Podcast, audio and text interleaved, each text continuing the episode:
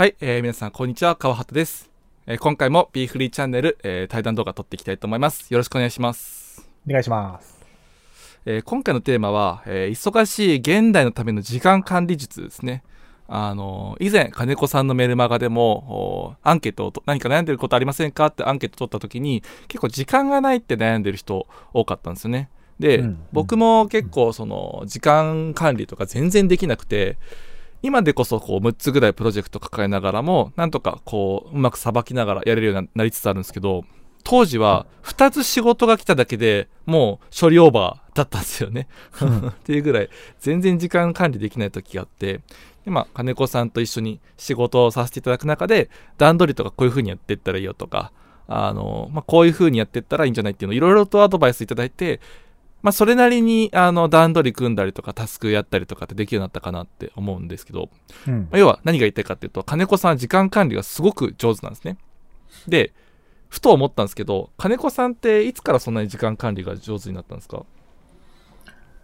えーそうだね。今でもちょっと時間管理っていうと、まだまだかね、ほんと課題ばっかりで。はあはうん。もっとで時間って有意義にね、生産的に使えるんだろうな、もっと僕よりももっとうまく時間使ってる人いっぱいいるだろうなって、どうやってんだろうなっていうのは本当尽きなくて、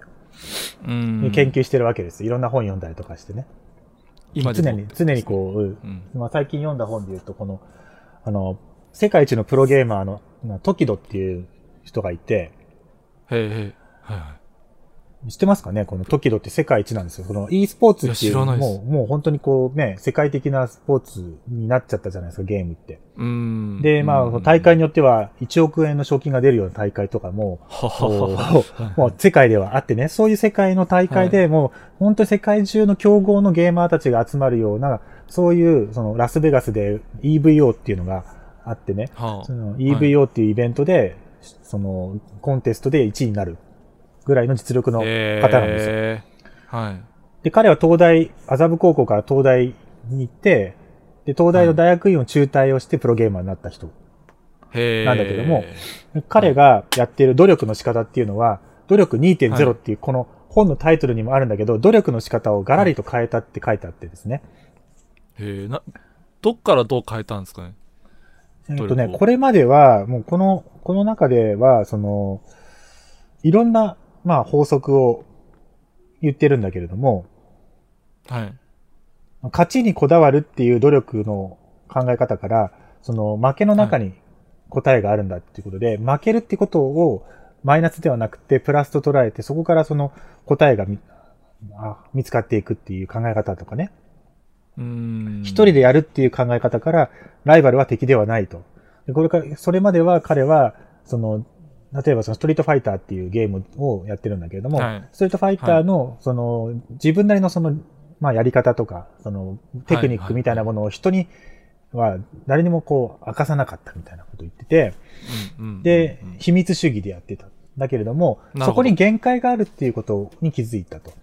で今は、自分のやり方を積極的にその人に紹介したりシェアして、今だったら週に1回ライブ放送して、そこでそのゲームチャンネルでいろいろと自分のやってるその最新の技とかを紹介するらしいんですね。なるほど。で、そうやってショーシェアをする中でいろいろとアイデアもらったり、フィードバックもらったりするっていう、それが、まあ、あの、一番、その、情報として早いし、メリットがあるんだみたいなことを、だったりとかうー、ん。なるほど。情熱だけで乗り切り、乗り乗り切るスタイルをずっとやってたんだけれども、その、今は心に負荷をかけないっていうスタイルに切り切り替えたっ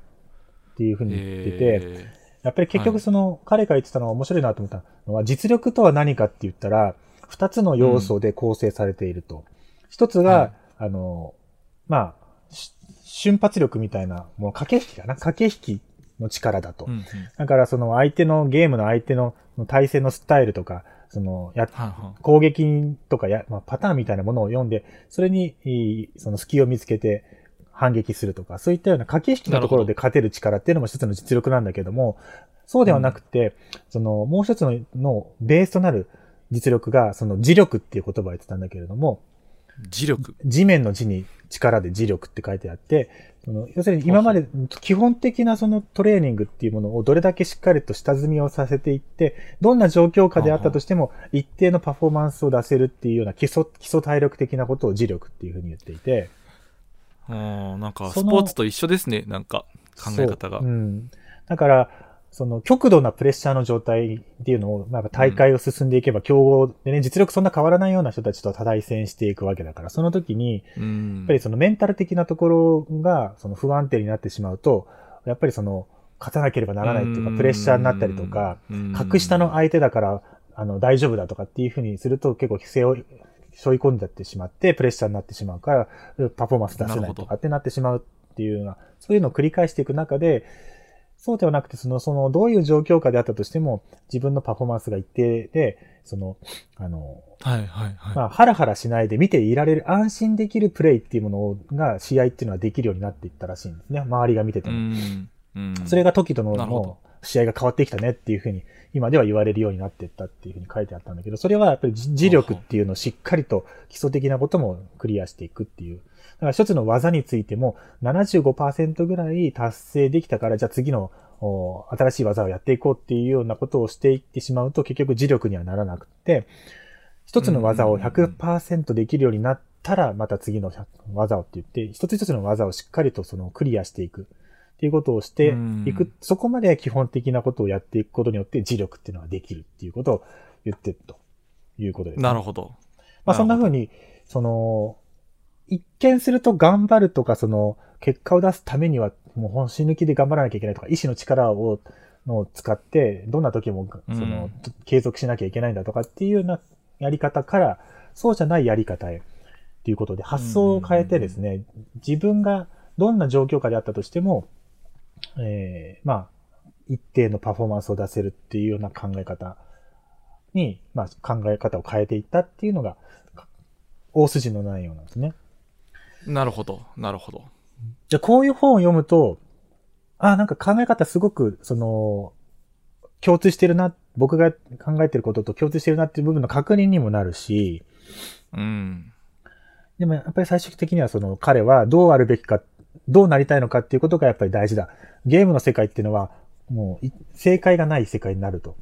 だから最終的には自分のポリシーとかどうありたいのかっていうことが大事なんだっていうふうに書かれていて、で、それまでは勝ち、勝つことが正義だとか、勝つことが正しいとか、勝つことが大切なんだ、重要なんだっていう価値観でやってたからだ、から逆に言うとすごく縛られてしまって、えーうん。勝てなくなるっていうことがすごく苦しみになっちゃうんだけど、今は、その、ゲームっていうものを世の中に広げていくっていうことを、はい。まあ一つのポリシーとして考えてると。ゲームって。いいねっていうふうに思ってもらえるような、そういう人をたすたくさん増やすっていうことが彼の目的になったと。そこからはまあ全然ブレなくなったって書いてあったんだけれども、へえ。うん、だからね、やっぱりどうありたいのかとか、どうなりたいのかっていうのが、やっぱりすごく大事なんだなっていうことを、まあ確認できた本なんだけれどもね。うんうん。そういうふうに本、本を読むことによって、確認作業ができるっていうことなんですよね。で、自分に足りないものは、やっぱり明確に見えてくるし、やって、うん実践してやってるものはさらに確認になるし、定期的にこういうね、そのパフォーマンスを発揮してる方たち、第一線の方たちの本を読むっていうのは、やっぱり大事だよねって思うんですよね。なるほど。なるほど。ちょっと話脱線ししてはいるんだけれども、だから、僕の場合はなんていうか、もともと全然その、うん、本当にこう、土日はスノボ行っちゃったりとか、あの、サーフィン行っちゃったりとかって会社員時代ずっと、土日はもう本当に趣味、没頭する。タイプだったので、そうなんですね。基本的に家家では仕事も全然せずに、もうや、もう、なんていうのかな、あの怠けたいっていうかね、やりたいことしかやらないような人間なんですね。うん。遅くまで寝てるし、遅くまで起きてるし、みたいな、そういう、まあ、会社員時代だったわけ。だけど、はいやっぱりその独立して、えーそういう会社に出勤する必要もなくなったし、うん自分の生活は自分で全部決めるっていうようなスタイルにはい。に一気に変わった時に、はい。やっぱりね、その、だらけてしまってね、良くないんですよ。うん。うん。まあ、誰も怒ってくれないですからね。だらけたらだらけた分だけ、だらけ切れますからね。やばいやばい、これじゃダメだよなっていうのがあって、はいそれで、やっぱり何かこう、自分なりのルーティンみたいなものを作らないとダメだっていうふうに、えー思ってですね。はい。それで、まあ、当時ついてた先生が、まあ、マーケティングの先生だったんだけども、その先生がはい。やっていたその習慣っていうのを、そのままなんか、まあ、真似していった感じで、はい例えば、午前中は人と会わない、アポイント入れないとかね、そのメールの送受信しないとか、そういうようなことを、まあ、取り入れて、そっくりとその取り入れて、午前中はアウトプットの時間、えーメールマガ書いたり、ブログ書いたりとか、えーそういう時間に当てるっていうことをして、午後からは人に会ってみたりとか、ミーティングをするとか、あーその何かをインプットする時間とかに当てるとか、そういうふうに、まあ、一つ一つうまくいっている人のやり方っていうものを、まあ、真似していくような感じで、それがうん積み重なって今の習慣になってるっていう感じなんですよね。なるほど。なるほど。じゃあまあ、一つ一つこう真似して取り入れながら工夫していって今があるっていうことなんですかね。そうね。だから、まあ、うん、もうそれしかない。もううまくやってる人ってなんでうまくやってんだろうとかね。どうしてそういう大量の仕事を回せるんだろうかっていう、すごい不思議でならないわけですよ。うですねなんでこの仕事量こなせんのかな。で、しかもし、ちゃんとね、その、は楽しいこともちゃんと自分で、い。はい。えーメリハリつけてやってるし、ね、うん寝てんのかな、この人ってね。たまには思ったりする人いるんだけど、やっぱりしっかりとメリハリつけて時間管理できてるんですよね。うんで、そこ、で、なんでなのかなって思ったら、しっかりとその人なりのルールとか、スタイル、基準、ルーティンみたいなものがきあって、それをただ回してるだけなんだっていうことが分かってきたんですよ。なるほど。うんなるほど。じゃあまあ、忙しくて、まあ、時間、時間がないとかって思ってる人が多いっていうのが今回の主題になるわけですけども、あのーそういう状態の人っていうのは、やっぱ真似してくるのがいいんですかね？ひとまず、時間管理の本ってたくさんあるんで、図書館でも借りたりとか、まあ、ツタヤブックスとかはいはいはい立ち読みしてできたりするじゃないですか。はい。できますね。スタバと一緒になってて、スタバでそのツタヤの本読めるっていうところもオシャンティーな場所もあるわけなんですよね。ありますね。はい。まあ、都内とかが多いのかな。まあ、そういうところがあるんだったら、まあ、まず2、3冊そういうところで、まあ、読んでみて、で、大事なことは、その、新しく取り入れた知識っていうものが、ちゃんとその実行に移すっていうことの方が大事で、うーん。その全部本を読むことよりも、もう10ページでも読んで、その中の一つのアイディアっていうものを、その持ち帰って、それをその日のうちに、まあ実行するっていうことをした方が価値があるわけですよ。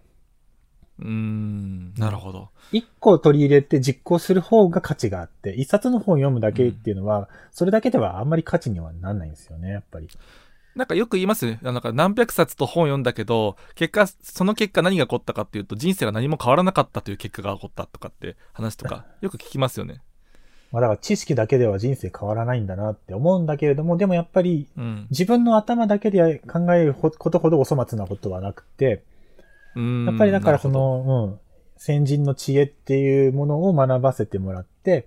で、うん。自分のことを客観視するっていうことがすごく大事。だから見直すっていうことが大事で、自分のどこ、が、まあ、いいのか、どこが良くないのかっていうふうに見直しをして、それをこう、まあ、改善していくっていうことですよね。その変更していくことによって、やっぱり少しずつだけれども、その、時間の使い方が上手くなっていったりとか、うんうんまあ、嫌なことすぐ済ませて、えーやりたいことに時間を注げるようになっていくと、あ、やっぱり自分の力で時間っていうものをコントロールすることができるんだなっていうふうに少しでも思えてくるようになってくると、そこからは、やっぱりその、実践することって大事だなっていうのを実感できるようになるから、うんその実感値が感じられるぐらいまで、やっぱりその取り入れてアクションしていくっていうかね、実践していくっていうことをややるっていうこと。で、それがもし自分に合わないんだったら、や、やめてしまえばいいわけですね。うん、そうですね。うん。なるほど。なるほど。うんまあ、まずはし少しでも情報を仕入れたらすぐやってみるっていうことですね。やってみて実際どうだったかっていうのをこう確かめてみるっていうのをしていくと、まあ、少しずつそれは当然日常は変わってきますよね。やっぱそういうふうにして試行錯誤していくっていうプロセスって本当に大事だなっていうのはやっぱ聞いてても思いますね、すごく。うん。だこういうね、やっぱり一線で活躍してる人っていうのは、その人なりのやっぱり、あるんですよ、スタイルっていうものがね。うん。なんかそのルールっていうものがあって、ね、世界一をずっと続けられるっていうこと自体がね、ものすごいことだと思いますよ。この競争の激しい。プロゲーマーの世界でね。うんゲームで、を、ゲームだけで、その、まあ、生計を立てるっていうこと自体がやっぱり すごい時代だなと思うんだけれども、確かに。いや、でも本当にね、それが、やっぱりやってる人たちっていうのは、うん、うん。何かね、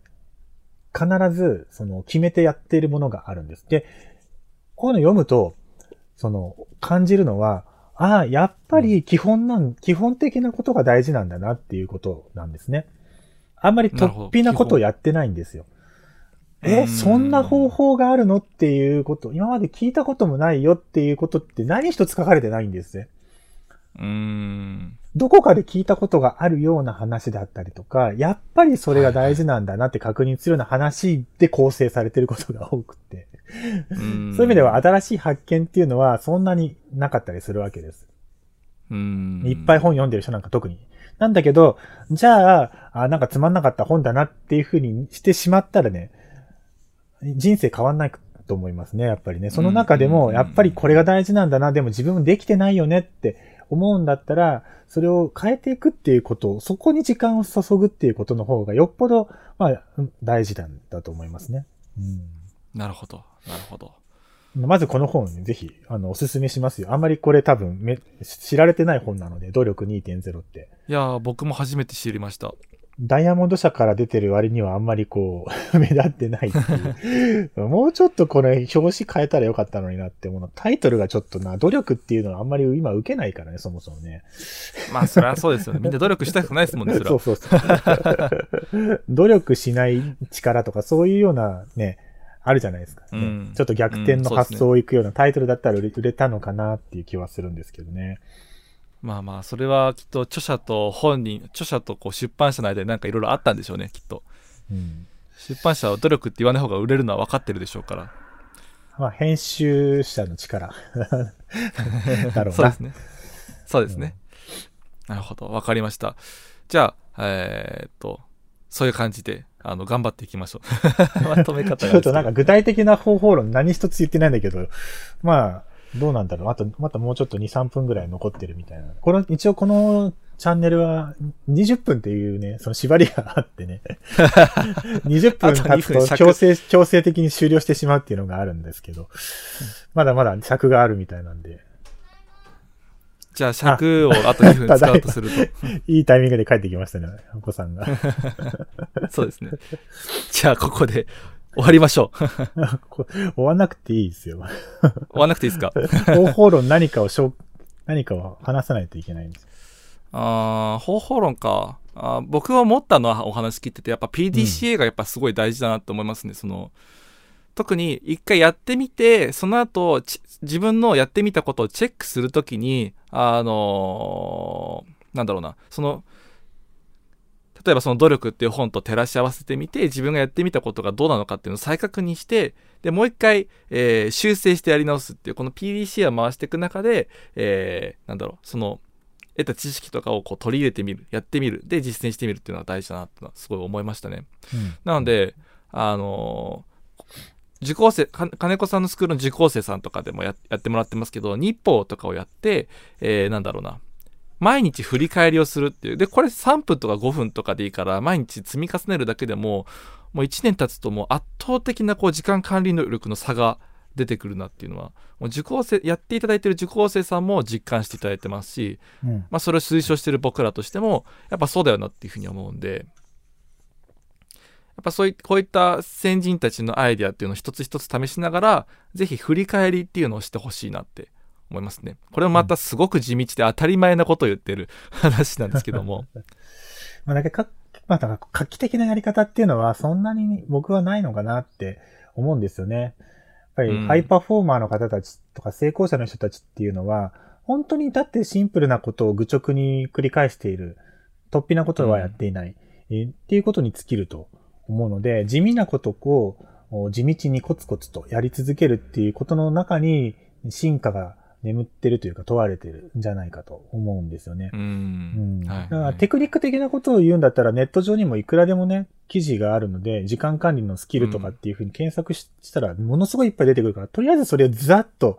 ざっとなんかエヴァノートとかにピックしといて、えーはい。電車の通勤中とかにそれをこう見るっていうこともいいですし、最近だったらそのうんビジネス系の YouTuber の人たちがそういう時間管理の話とかもし始めているので、そういうはいものを、まあ、10個ぐらいこう再生をししてみると、はい、はい、はい。テクニック的なことは、まあ、十分カバーできてしまって、やっぱりそこから大事なのは、じゃあ取り入れてみようっていうことなんですね。そこから1個でも2個でも習慣に変えていくっていうことにこだわっていった方が、絶対にいいと思いますよね。うん、そうですね。さあ、尺を伸ばした結果、20分がちょうど過ぎたので、はいいい感じですか？ここで、いい感じで終わりたいと思います。はい。じゃあ、えー今回もありがとうございました。はい。失礼いたします。ありがとうございます。はい。ありがとうございます。